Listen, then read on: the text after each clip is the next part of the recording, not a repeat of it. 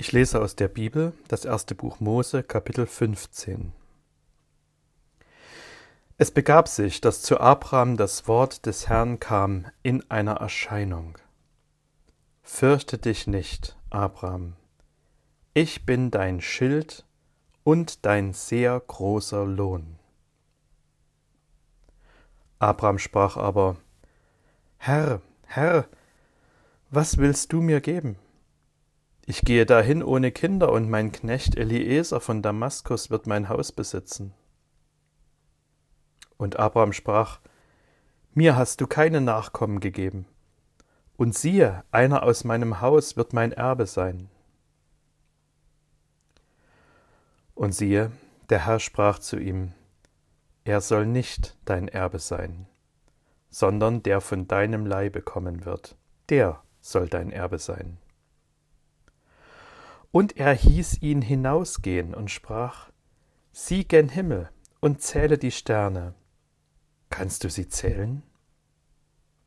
Und sprach zu ihm, So zahlreich sollen deine Nachkommen sein. Abraham glaubte dem Herrn, und das rechnete er ihm zur Gerechtigkeit.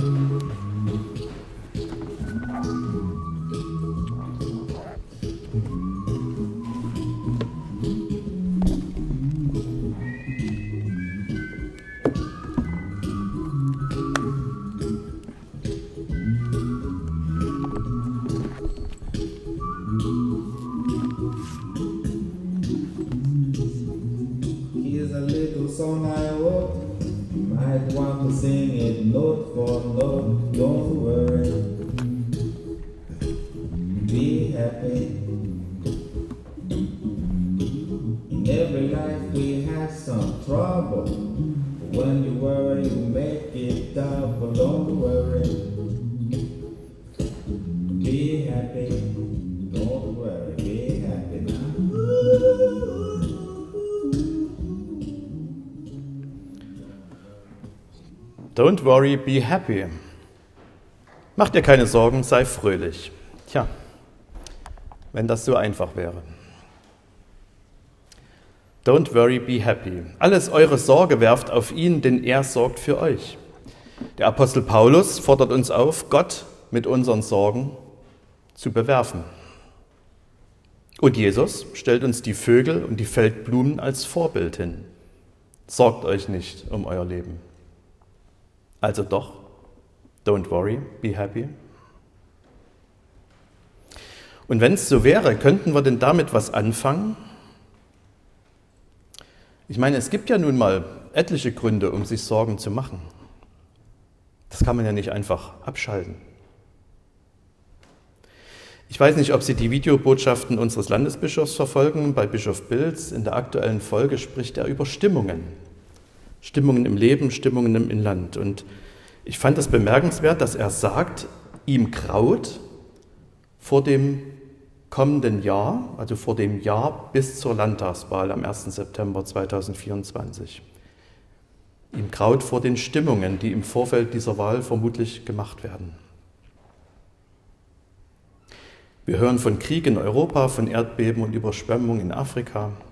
Wir sehen das Elend auf Lampedusa, so viel Leid, so viel Not. In den letzten beiden Wochen mussten wir von vier Mitgliedern unserer Gemeinde Abschied nehmen. Heute sind Trauernde in unserer Mitte. Und da sind jede Menge Sorgen. Wie geht es jetzt weiter? Wie komme ich alleine zurecht? Wer kümmert sich jetzt um alles? Kann die Antwort des Glaubens da wirklich heißen, mach dir keine Sorgen, Gott kümmert sich schon, don't worry, be happy? Da ist es vielleicht ganz gut, dass uns mit Abraham der zu diesem Zeitpunkt noch Abraham hieß, ein praktisches Beispiel aus der Geschichte des Glaubens vor Augen gestellt wird in diesem Gottesdienst. Dass wir sozusagen dem realen Leben begegnen. Das kann ja nie schaden. Manche kennen vielleicht Dieses oder ein anderes, ein ähnliches Bild aus der Kinderbibel, mit der sie groß geworden sind. Und manchen fällt vielleicht auch dazu eine Melodie ein.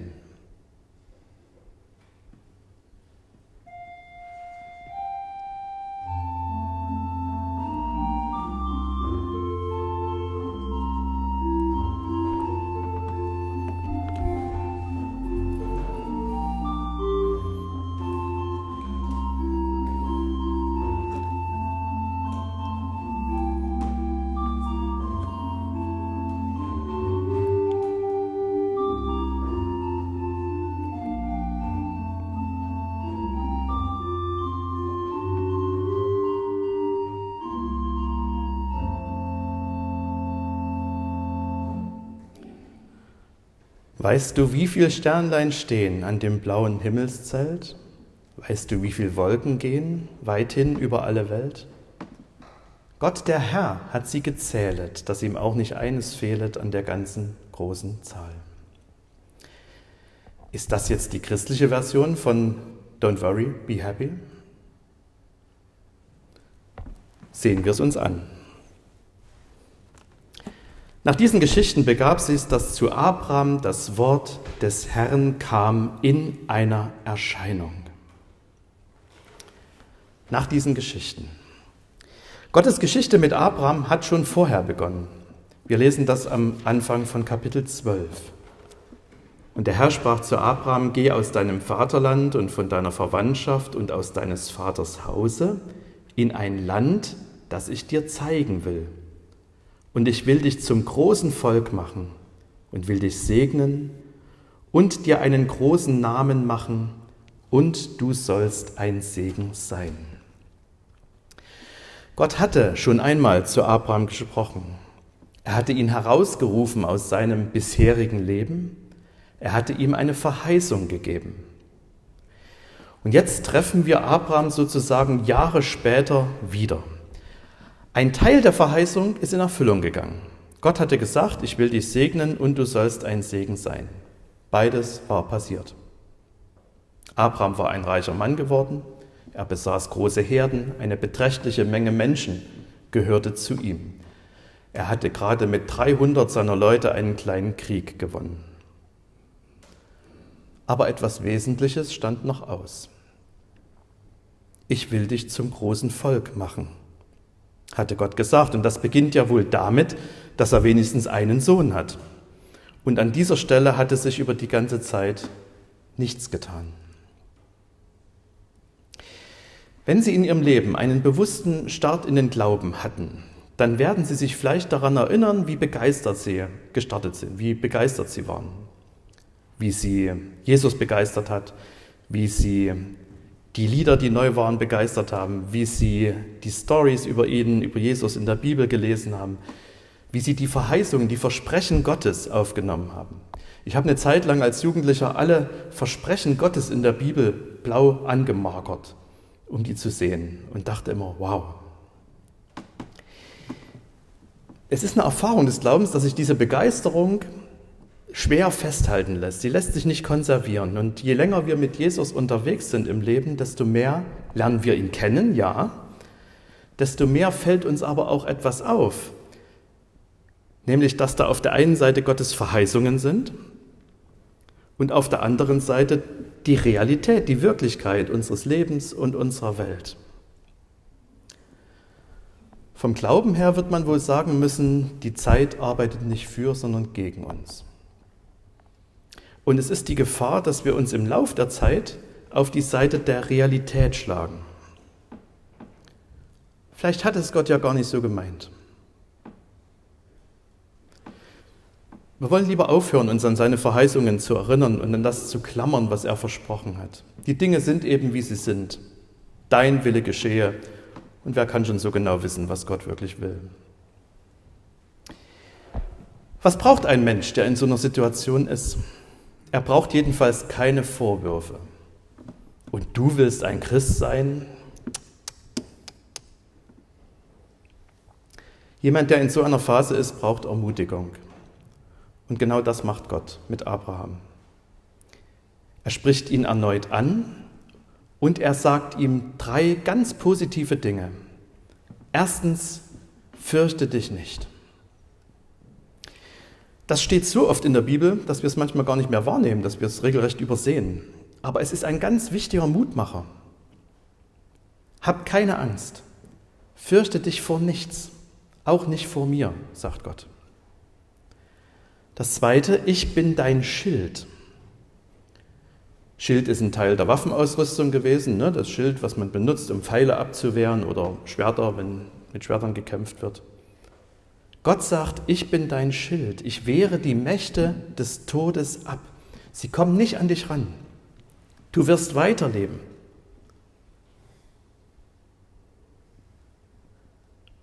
Und das Dritte, ich bin dein sehr großer Lohn. Als lutherischer Christ wird man ja immer ein bisschen nervös, wenn in der Bibel von Lohn die Rede ist, weil wir ja wissen, unser Verhältnis zu Gott ist keine Lohnarbeit. Ich muss was leisten und habe dann einen Anspruch darauf, dass Gott mich entlohnt. Aber in der Bibel ist durchaus von Lohn die Rede. Und zwar von geschenktem Lohn, von Belohnung. Werft euer Vertrauen nicht weg, welches eine große Belohnung hat zum Beispiel. Wenn Abraham Lohn hört, dann denkt er an den Erben, den Gott ihm versprochen hat. Abraham sprach aber, Herr, Herr, was willst du mir geben? Ich gehe dahin ohne Kinder und mein Knecht Eliezer von Damaskus wird mein Haus besitzen.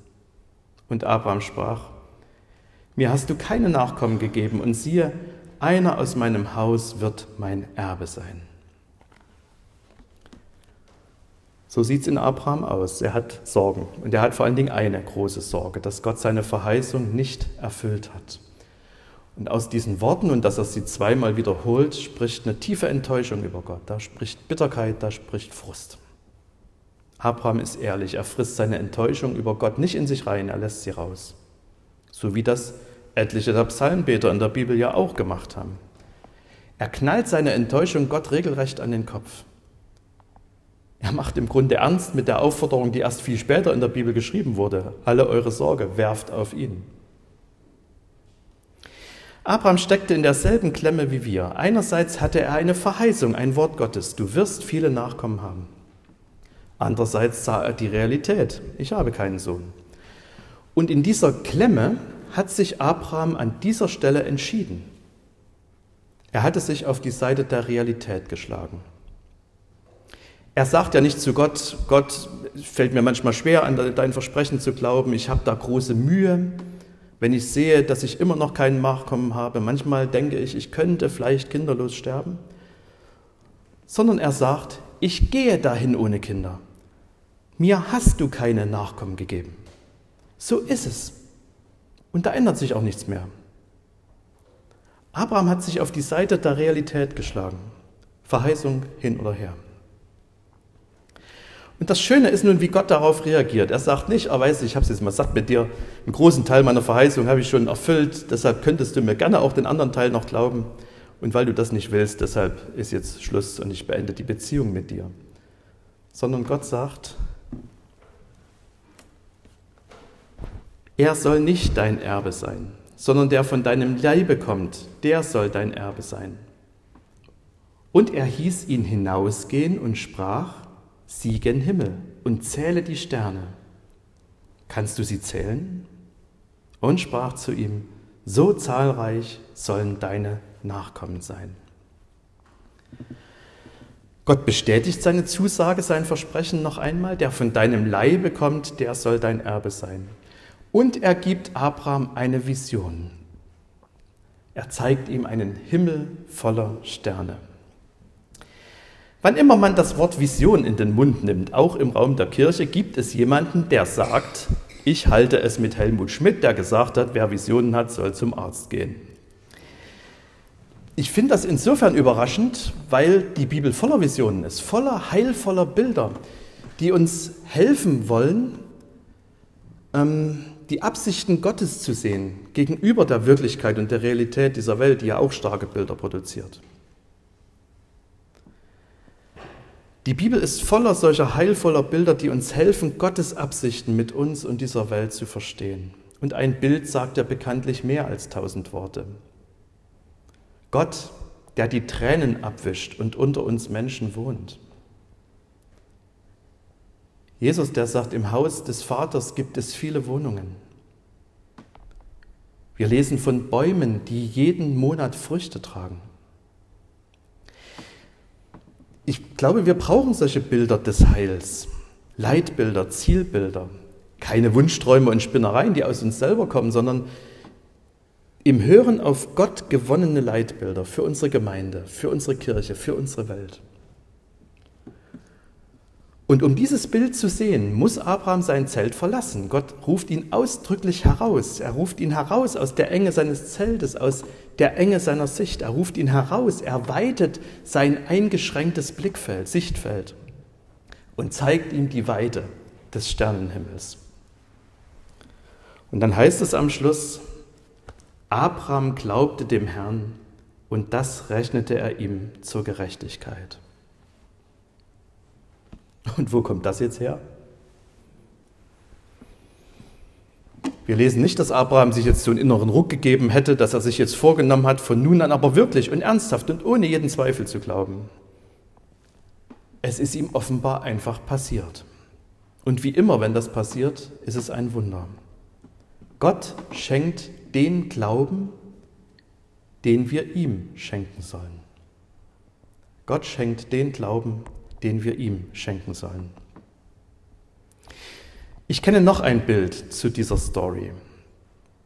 Der malende Priester Sieger Köder hat es geschaffen. Und wissen Sie, was mich an diesem Bild am meisten beeindruckt? Das sind die leeren Hände. Diese großen, leeren Hände. Ja, die sind nach wie vor leer. Er hat noch keinen Sohn, den er tragen könnte oder die Hand nehmen könnte. Aber der Blick von Abraham ist jetzt nicht mehr auf die leeren Hände gerichtet, sondern zum Himmel. Und die Hände sind geöffnet, sodass er empfangen kann. Abraham ist zum Vorbild des Glaubens geworden. Diesen letzten Satz hat der Apostel Petrus später zitiert in seinem Brief an die Römer, ist dadurch sehr berühmt geworden.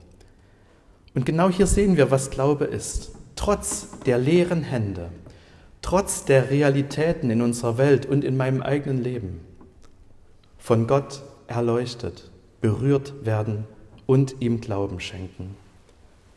Abraham glaubte dem Herrn und das rechnete er ihm zur Gerechtigkeit. Wenn wir Gott glauben, dann sind wir ihm recht. Gott wünscht sich von uns nichts mehr, als dass wir seinem Wort vertrauen. Im ersten und im letzten Vers dieses kleinen Abschnitts ist vom Wort Gottes die Rede, das zu Abraham geschieht. Der Glaube gründet sich nicht auf unsere Erfahrung, nicht auf unsere Erlebnisse, sondern auf das Wort, das Gott zu uns spricht. Wenn wir Gott vertrauen, seinem Wort Glauben schenken, dann werden wir auch Erfahrungen machen. Ja, so rum, aber nicht andersrum. Wenn wir etwas für unseren Glauben tun wollen, dann sollten wir auf Gottes Wort hören. Unseren Glauben mit den Worten der Bibel füttern, immer wieder. Gott sagt, fürchte dich nicht, denn ich habe dich erlöst.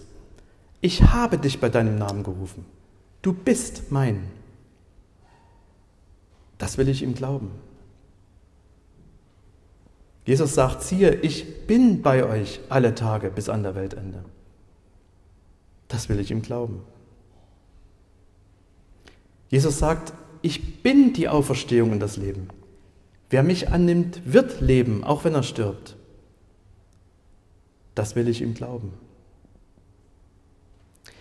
Gott singt nicht, don't worry, be happy, mach dir keine Sorgen, sei fröhlich. Ein bisschen gute Laune kommt nicht an gegen die Sorgen, die das Leben mit sich bringt. Gott sagt, don't worry, believe me. Mach dir keine Sorgen, glaube mir. Abraham glaubte dem Herrn und das rechnete er ihm zur Gerechtigkeit. Es wäre schön, wenn es dabei nicht bliebe. Jörg glaubte dem Herrn und das rechnete er ihm zur Gerechtigkeit. Andreas glaubte dem Herrn und das rechnete er ihm zur Gerechtigkeit. Tamara glaubte dem Herrn und das rechnete er ihr zur Gerechtigkeit. Stephan glaubte dem Herrn und das rechnete er ihm zur Gerechtigkeit. Franziska glaubte dem Herrn, und das rechnete er ihr zur Gerechtigkeit. Dirk glaubte dem Herrn, und das rechnete er ihm zur Gerechtigkeit. Helga glaubte dem Herrn, und das rechnete er ihr zur Gerechtigkeit. Thomas glaubte dem Herrn, und das rechnete er ihm zur Gerechtigkeit. Und so weiter. Und der Friede Gottes, der höher ist als alle Vernunft, wird eure Herzen und Sinne in Christus Jesus bewahren.